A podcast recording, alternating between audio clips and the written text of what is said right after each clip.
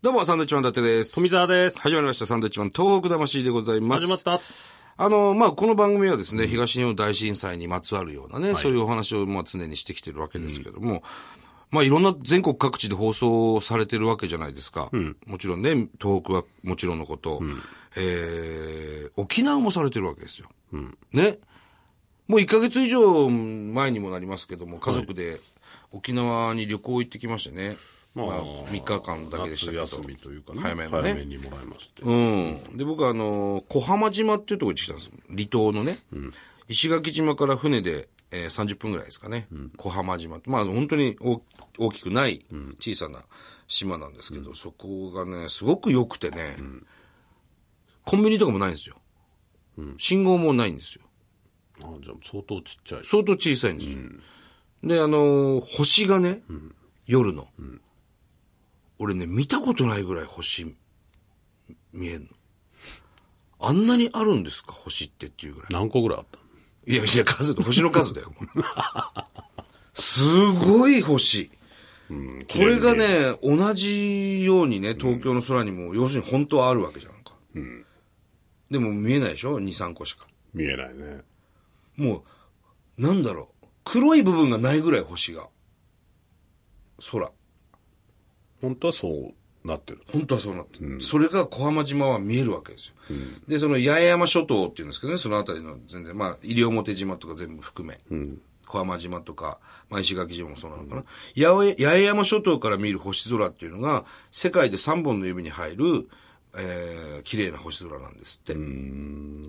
そういう星空が見える。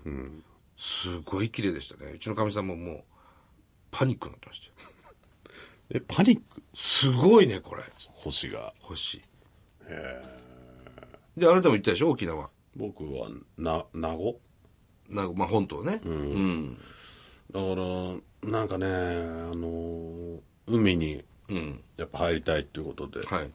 行ったんですけど、痛くてね、下が。腰が。腰じゃない。なんていうのあれ石砂利サンゴになった、サンねゴ。なんか砂浜がね、なかなかないんですよ。実は沖縄って。うん。あの砂浜の部分がサンゴなんだよね。でもビーチさビーチサンダルを履いて、はい入ってくださいとうん。え、そんなにつって、裸足じゃなくてね。下痛いんではい。あそんなですかつって入ったら、痛いのよ痛いですよ。裸足じゃまず歩けない歩けないですもん。あの、でサンダル履いてても入ってくるじゃん健康マットみたいなね。うん、もう入れない痛くてうん。出たねはい。痛くて海から。だから一回しか入ってない海何してんだよ、お前。ずっとプール入ってただからちょっとテンションが下がった僕が行ったプ海、もう僕らも海入りましたけど、石垣島と小浜島でね、両方入ったんだけど、産後用のなんか靴ありましたよ。それまあだかもら無料で。探せばあるんだけど、なんかちょっとそこまでしてっていうのあるじいやいや、なんかみんなそれ履いてたから。ゃん。で、一人も入ってないのよ、海に。 入るんだけどみんな。やっぱすぐ出る。あ、痛くて。痛くてあーで、あそこになんかそういう靴も売ってたよ、みたいな。あ、わざわざ買うってことか。うんだ、買って、うん。そこまでもう僕はテンション下がりましたから、そこで。だほかどねら結局7月とかのシーズンになると、砂を敷くらしいんですよね。ああ、砂浜を敷くんだ。うん。改めて。らしいんですよ。へえ。だから、その、夏休みとか来た人は普通に入れるけど、ビーチになってんだ。そう。シーズン前で人が少ないから、まだ砂敷いてないんですよね。産後状態そうそう。こっちは楽しみにして行ってるから、もうテンションがガーッと下がって。もうバナナボートは乗りましたけど、乗ったの乗りますよ、それは。子供とね。はいはいはい。あとはもうプール。プールにいたんだ。ずっとプールです。プールはもう全国にありますからね、プール。うんだから俺の中では、海入りに行ってるのにプール入ってるから、はいちょっと下がってるよね。水溜めてるとこに入ってるわけですからね、沖縄まで行まっあて。まあ、いいとこだったんですけど、えで、子供とね、かみさんと行けて、で、子供に帰ってきて、一番何が楽しかったって言ったら、その家から持ってった任天堂スイッチだった。え何してんだよ、そんなもん ですよ。お前親としてはな子かな供っか。て、そんなもんですよ。あはしゃいでたんだけどね。あ、はいはいは一番楽しかったのはボンバーマンだった。い。なるほどね。俺とやったボンバーマンが一番楽しかったまたやりたいね。つって家でできましたね。沖縄でまたやりたいね。つってね。なんで沖縄まで行ってボンバーマンやるって、 まあちょま。ったと残念でしたね。だからその海をまあまあま楽あしみまにあしてた、もん思い出には残ってるはずですよ、それは。うん。それはね。うちの娘もね、やっぱり一番印象に残ったのはヤモリさんだと。あーヤモリがすごいですよ、とか、あの、家に。で、まあ、あの、屋外、まあ、屋内とかね、あの、家、家を守るって書いてやヤモリって言うんですよ。で、向こうではもう、害虫じゃないと。家を守ってくれる、えー小動物だから、決して、その、人には危害を加えませんので、退治とか決してしないでくださいっていう注意書きがもう全部書いてあるんですね。部屋に。だけど、いっぱいいんだよ。どのぐらいもう、星 の数。いや、そんなにいるか、お前。気持 ち気持ち悪い。それ、ヤモリの巣だよ、それ。まあでも向こうが最初にいたわけですからね。そうそうそうそううんそこに行ってるわけですから。結構いいんだよ。なれるでしょ、でも。慣れるけど、でも、いるなってずっと、うん、いるなあそこにヤモリなっていうところに、至るところにいるから。入ってくの風呂とかにもいるし。入ってくんの部屋の中にいるんだよ。ヤモリ。家の中にいんのか。それでも当たり前なんですよ、向こうは。うん。でも家を守る。ま守ってんだって、 内側守ってんのあいつとか思いながら、外側守れよって思う。でも外側にもっといるからね。 一回玄関入れなかったんだからいっぱいいすぎて。張り付いてるわけ、玄関に。そんなにいんのいるの。じゃあもうダメな人で、はダメだ娘とかはもう楽しいからっつってずっと。で、ちょっと近づくとバーっていなくなるんだよ。嫁さんは嫁さんも平気。大丈夫なの大丈そのダメな人はもう絶夫。対ダメだよあ、ね。でも慣れるね。慣れるぐらいいる。もうじゃあ布団に入ってきたりするんだ。いや、そういうのはない、さすがに。ないの。うん。人に近づいては絶対来ないから。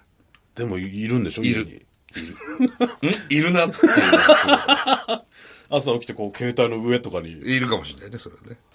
なかなかだね。はい。でも楽しかったです。さあ、今日はメールです。はいね。えーラジオネーム、東北の男さん。ありがとうございます。えーいわき市の東北の男と申します。えー僕は中学3年生、受験生です。あ、中学生。はい。えー東日本大震災の時は、小学校2年生で、えー両親が帰ってこず、えー祖父母と不安な一一夜を過ごしたことを記憶しておりま怖すか。ったろうね。えー僕には二人の妹がいます。上が中1で、下が小3です。下の妹は震災当時2歳でした。覚えてないよね、じゃあもう。原発が事故を起こして真夜中に母の実家のある会津の方に避難をして、2週間過ごしました。えー僕や上の妹はあまりにも非日常的な出来事だったため鮮明に覚えているのですが、下の妹は全く覚えていないそうですね。というふうに今さっき言いました。なんだか残念です、えーこんな世代がこれからどんどん増えていくんですね。この出来事を知っている僕たちが風化させずに後世に伝えていくことが大事なんだと思います。今は学生なので伝える側に立つのが厳しいですが、えーサンドさんに伝えるのをお願いしたいと思います、そして僕が伝えられるようになったら一生かけて伝えていきたいと思います、この出来事が忘れられないように、そして二度と同じことが起きないように、そのことを祈るばかりです。これ中学校3年生の文章じゃないですよね、もう。大人だね。大人ですね。そして後世に伝えていかなくちゃいけないというこの気持ちね。この6年経って、中学校3年生のメールとは思えないぐらい、すごいこれは。ねうん、東北の男くん。ね十分伝わってると思いますよ。うん、すごいですね。だから、こんな世代、こんなね、何も、その震災のことを知らない世代がどんどん増えていくんですねっていうのは、あのー戦争もそうじゃないですか。戦争を知らない。まあ我々ももちろんそうですけど、うちのね、うちのじいちゃんぐらいですか。戦争に行って、もうじいちゃんも亡くなってますけども、戦争を知らない世代がほとんどなってきてね、戦争に参加した人たちはこう思ったんだろうね。ね二度とやっちゃいけないんだよっていうことをね。なるほどね。ありがとうございます。じゃあ、富澤からメールいきましょう。えー、こちらは、ラジオネーム。ジョーさんほう。あ、あれですね。あのーインド支部、インドのインドのラーメン、はい。アキベイのおうおうおうジョーさんですね。はいはいどうも定期報告の季節がやってきました。おう。ああ、待ってましたよ。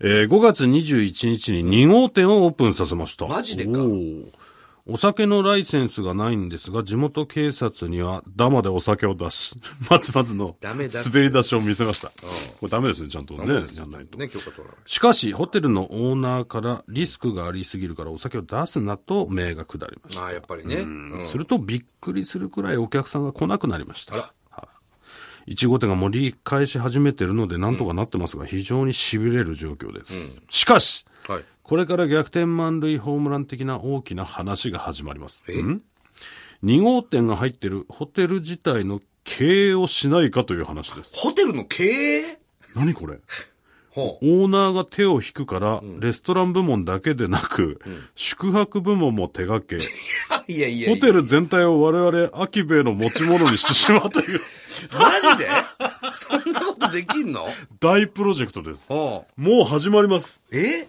今年の9月頃からです。ホテルのオーナーになったのいよいよ僕もお給料がもらえるようになるかもしれません。いや、マジか、おい。まだもらってなかったんだ。個人的報告として、先日のスタジオ収録に誘発されて、友人とラジオを始めました。どういうことだよ。僕にとっては大事な余暇の時間になっています。んえーチェンナイレディオクラブという番組で、はいポッドキャストにて配信しています。マジで毎週欠かさず30分ちょいの番組を配信していて、ん先日は芸人の善次郎さんにもご出演いただきました。ええいつか東北魂とチェンナイレディオクラブで武田鉄矢の今朝の三枚おろしを抑え、ランキングワンツーフィニッシュ飾れるように頑張ります。ホテルが始まったらサンドさんのインド公演の会場にも使えると思います。ええロンドン公演の次はぜぜひぜひチェンナイへ。インドで。えーインド支部からは以上ですおう。 PS、そろそろ僕も電話待っています。すごいことが起きるもんだ2ね。号店のサイン飾るスペース空いています。ほういただいたリストバンドの文字がほとんど消えそうです。そして次の一時帰国は10月ですと。これまた来てもらわないと困るな。すごい何ホテルの経営してみませんかって、そんなそう。何これ何の実績もねえやつがさ、本当にすごいですね。でね、いあの、決してうまくいってないじゃんか、ほんでずっとアキベって。そんな人に任せるっていうのはすごいですね。どういう規模のホテルなんだろうな、これ。わかんないですね。そこまで書いてないんでね。なんかその、ウィークリー的なやつなのかな。ビジネスホテルみたいな。でも、ねえ、一泊いくらとかさ、星い希望をねただいてんのとか、知りたいな。ちょっと知りたいね。ガイドブック載ってるレベル。まあ、それはないか。さすがに。なんでやめんだって話だもんね、オーナーじゃあ。まあね、うまくいってないのかな。でっも、ホテルについてるご飯屋さんだったわけでしょアキベイが。ていうことじゃないですか、2号店がね。食事がつ、食事ができるとこがついてるホテルって、まあまあのホテルですよね、でもね。ああ、日そう本食だから、しかそうも。だよね、ある程度でかくないと。ないもんな。でも、急に、そのアキベイのホ人テがル経営しないってな るのいや、やったことないんだよって断れよ。すごいな。始めるわけですからね。うん。で、やっと給料もらえると。いや今までもらってなかったんだ、やっぱりっていうね。うん。で、ポッドキャストを始めてるの。何なんだよ、もう。展開がすごいな一個ずつにしてくれよ、報な、告。なんで善次郎さん出てんのいや、わかんない。なん、なんなのこれ。夢の話何これ。不思議だいやわ。ー、すごいな展開すごいなそんなことがあるんだね。これはちょっと本当詳しく話聞かないとわかんないですね。9月からそのレストラン、んホテル経営して、10月には帰ってきちゃうの大丈夫帰ってきてそんな大事な時期に。いや、だから雇うんじゃないの、向こうで。従業員、さすがに。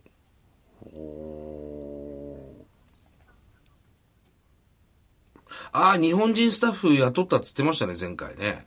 あの、アキベイの方でね。 で もそれは、ラーメン屋さんでしょ皆さん、そうそうそう。ホテルってまた全然違うよ。経営のね、あれが違うもんね。やり方もね。まあまあ、ちょっと、ちょっとまた来てもらって詳しく話聞きましょうもうよ。我々の頭の中はハテナですようね。ん。ハテナしか出てないです。そうですね。まあちょっともし、もし夢だったらまた、ごめんなさい、夢でしたって いうねメール言っ待てっもてらまえすれしばね。今ならね、まだ許しますから。そうですね。いや、もうわっけわかんねえな、うん。面白い番組だね。そうですね。改め海て外からのひね、メールって、本当なんか不思議な人たちが感じになるね多いですね。ということで、えー番組ではですね、えー東日本大震災に対するあなたのメッセージをずっと受け続けます。。はいい。はがきの方は郵便番号100-8439日本放送サンドイッチマンのトーク魂まで。はい。たくさんのメールをお待ちしております。ビー。